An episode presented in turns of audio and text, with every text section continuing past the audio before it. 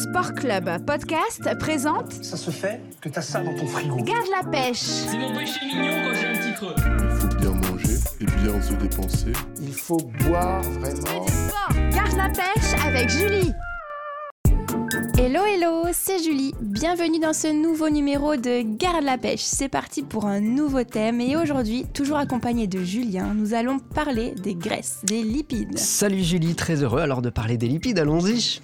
Je voulais vraiment évoquer ce thème dans ce podcast parce qu'il y a beaucoup d'amalgames à ce sujet. Il y a souvent la confusion entre graisses dans les aliments et graisses corporelles. Mais les graisses alimentaires n'ont rien à voir avec la prise de poids. Elles ont un rôle limité en plus à ce sujet, enfin quand elles sont de qualité. Alors c'est vrai que c'est souvent associé hein, aux problématiques de surpoids, d'obésité, etc. Et je crois qu'il y a en ce moment une petite tendance d'ailleurs, à toi de me dire si je me trompe euh, Julie, mais je cuisine sans matière grasse, Mhm. euh, enfin ça en tout cas c'est une, une réticence qui existe. Donc si on reprend les choses euh, dans l'ordre, les lipides, qu'est-ce que c'est Alors, les lipides sont un des trois macronutriments, avec les glucides et les protéines, indispensables au bon fonctionnement de notre organisme. Par exemple, notre cerveau est constitué d'au moins 50% de lipides. Et c'est pas rien, en effet. Alors quels sont leurs rôles Déjà une source d'énergie importante pour notre organisme. Ils permettent de fournir de l'énergie à notre corps des calories. Un gramme de lipides fournit 9 kilocalories, soit plus du double que les protéines ou les glucides. La différence avec les protéines et les glucides, c'est que les lipides sont stockés dans notre organisme en quantité considérable, sous forme de triglycérides.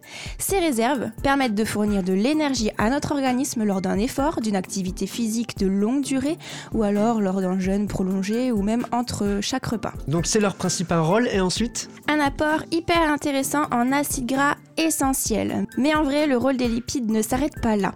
Ces derniers sont essentiels pour notre organisme. Ils permettent le transport des vitamines liposolubles, vitamines A, D, E et K.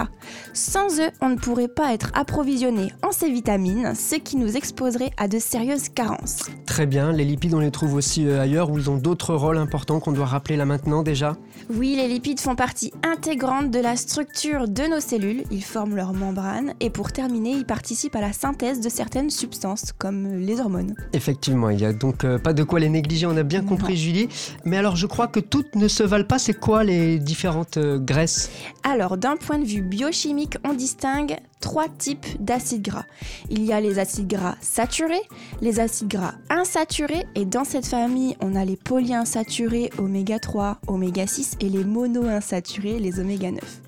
Et on a aussi les acides gras trans qui sont industriels. Et alors tu me vois venir, euh, Julie, est-ce que tu peux rapidement nous dire ce qu'il faut retenir de ces trois catégories, s'il te plaît? Oui, donc les acides gras saturés, ce sont les graisses qui sont solides à température ambiante, comme le beurre, la crème, l'huile de palme, l'huile de coco, les matières grasses du fromage ou celles qu'on retrouve dans la viande. On les accuse souvent parce qu'elles favorisent le mauvais cholestérol et le risque de maladies cardiovasculaires. Mais, mais, mais, les acides gras saturés seuls ne sont pas problématiques.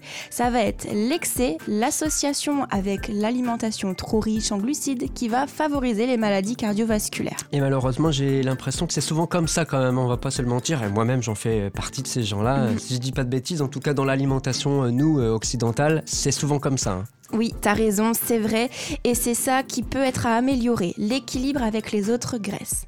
Aujourd'hui, on consomme plus d'acides gras saturés et d'oméga 6 par rapport aux oméga 3. Alors justement, tu parles des omégas, euh, qu'est-ce qu'on peut en dire de ces fameux omégas Alors, parlons des acides gras polyinsaturés, donc les oméga 3 et les oméga 6.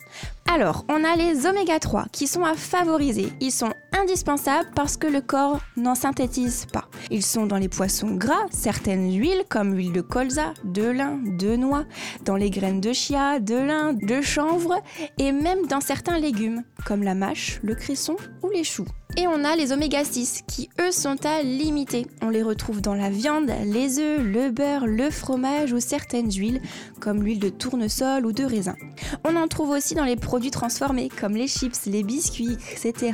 Mais ils restent indispensables puisqu'ils ne sont pas synthétisés par le corps. Indispensables, mais il ne faut pas en abuser. Comme les acides gras saturés.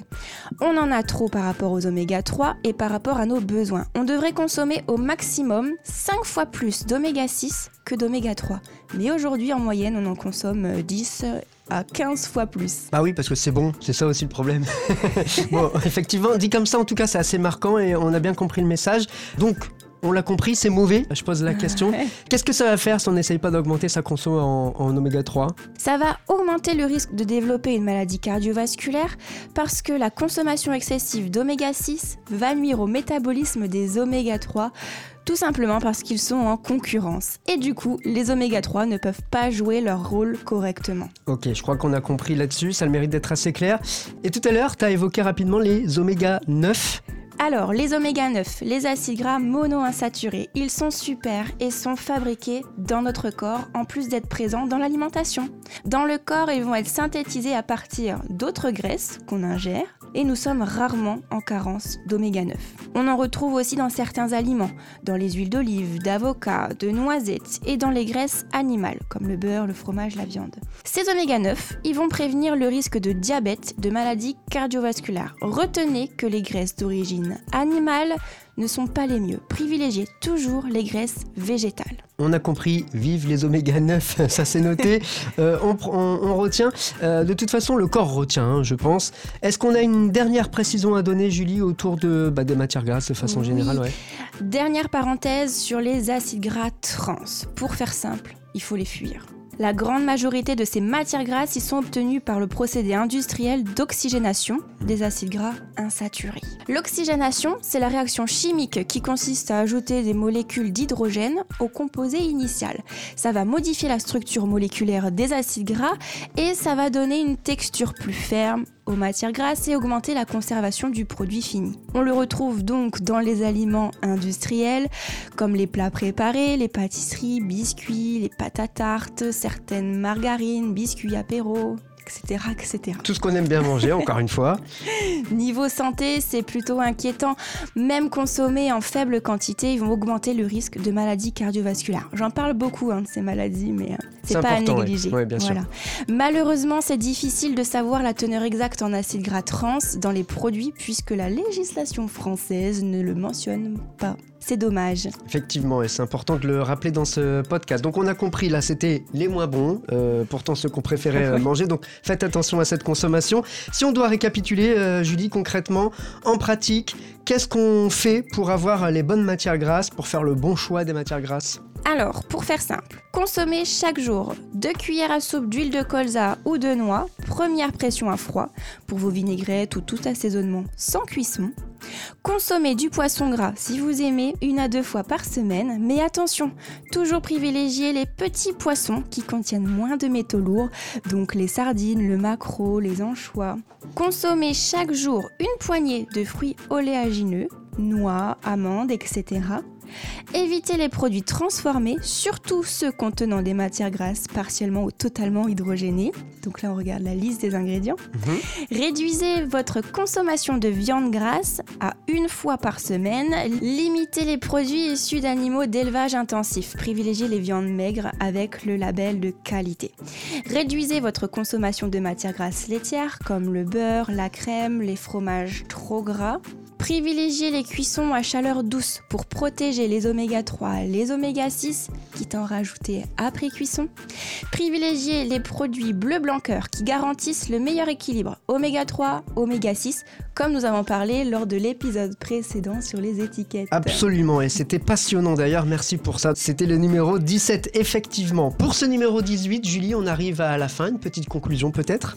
Eh ben, tout est dit, ça y est, cet épisode touche donc à sa fin. J'espère que ça vous a plu et que les graisses n'ont plus de secret pour vous. Je vous remercie pour votre attention et merci à toi aussi Julien pour ta participation.